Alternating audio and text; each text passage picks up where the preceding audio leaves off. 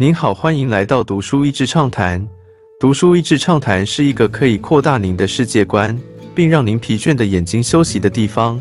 短短三到五分钟的时间，无论是在家中，或是在去某个地方的途中，还是在咖啡厅放松身心，都适合。跨越时代的女王。前段时间，英国首相轮替，女王过世，并且英国在二零二二年正式被印度超越世界第五大经济体的地位。本书中一一细数过去一个世纪年，整个世界历经极大的转变。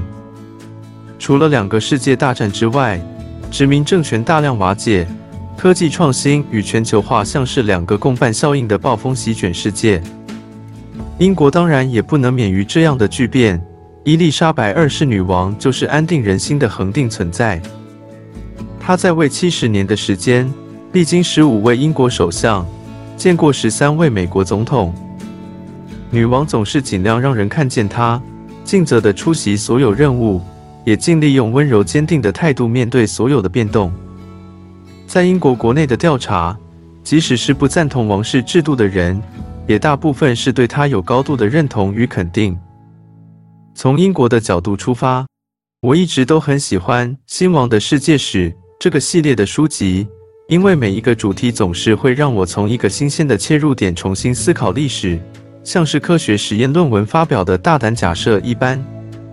这本《大英帝国的经验》主要切入的点就是思考美国独立如何影响英国看待自己在世界的角色。作者认为，丧失美洲殖民地带给英国的心理冲击。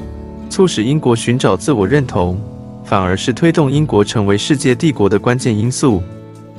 这当中当然有武力的成分，但不同于之前几个强权，大英帝国更多从经济的层面设计帝国的制度当中所带来的文化影响力，在二十一世纪的世界当中仍然可以看见。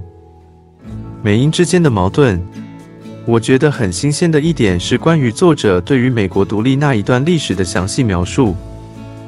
从书中的历史资料看来，当时美国十三州移民之间不见得都有强大的共同性与彼此的认同，反而每一州因不同主要移民来源而有所不同。一直到美国宣布独立的时候，其实在美国的许多英国移民仍然是认同英国王室的，也在不小的程度上认为自己是英国人。但是英国为了扩张所需要的财力，造成美国移民感觉被税务所压榨，是后来造成独立的关键原因。我们现在所熟悉的美国，在当时还不是一个很明确的身份认同。而当时号称人人皆生而平等的美国独立领袖们，大部分家里也都还有黑奴。就像大英帝国作为黑奴的促成者，但其后又成为废除奴隶制度的主要推手。在历史中，这些价值观都是会变的，而社会上也需要时间消化才能内化。冲突带来的冲击，在大西洋彼岸，说同样语言、有着同样文化的自己人，竟然愿意联手法国人或是天主教徒来对抗母国，并且执意切断，这个对当时的英国带来不小的冲击。之后，其实美国移民的状态也不断反映英国内部的状态，同时。在亚洲、中东以及非洲的帝国扩张，就采取更加经济导向的政策。当然，殖民地所带来的剥削，至今都还是有遗留的问题。而大英国协当中会员国的认同，估计现在也要面临很大的考验。从另一个角度看大英帝国，另外我很喜欢这本书的一点，是作者从不同文化创作中。来剖析大英帝国十八到二十世纪的样貌，当中有好几个画作就透露了当代的故事，可以看出大航海时代英国的对于美洲的想法。诸如《飘》或是《简爱》等小说，可以让人一窥那个时代人的生活，也可以反映了当时的经济状态。或者是当时宣传的文宣，可以看见人们当时在乎的议题。从几百年后的现在看回去，感觉当时英国人也不见得那么清楚所谓大英帝国的概念和诠释。作为第一次工业革命的起始的，才想起英国也曾经是最早的世界工厂。工厂里的工人，各式来往的移民，他们真的会感觉自己活在所谓的大英帝国当中吗？书中也提到许多人名，例如利顿 （Lipton）、唐宁 （Twinings） 这些现在是红茶品牌的名称，还有把旅游变成一种大型事业的 Thomas Cook。其他像是万国博览会、大英博物馆、百货公司等等，都是从当时的大英帝国留下来的。近代的挑战与展望未来。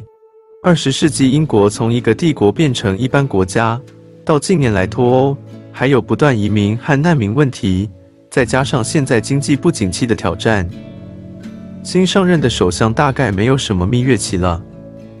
英国人们的自我认同会如何转变，也会很大的决定他们未来的走向。其实，不管是国家或是个人，你如何看待自己是谁？也会决定你怎么定调过去所经历的事情的意义，以及未来要往哪里去。这或许是为什么，不管是国家或是个人，内在共识的强度足够，才能走得长久。人们会透过自身的经验来追寻我们到底是谁的答案。这时，过去就成了映照现在的镜子，而在这镜中会映照出什么，全看如今持镜的自己而定。当自己身历其中的现实产生转变，看过去的眼光也会随之不同。因此，认同并非固定不变，而是不断流动的。今天的内容就到此为止了，十分感谢大家收听《读书益智畅谈》节目。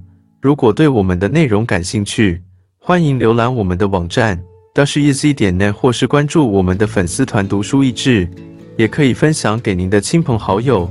欢迎继续关注我们下一期节目，下次见。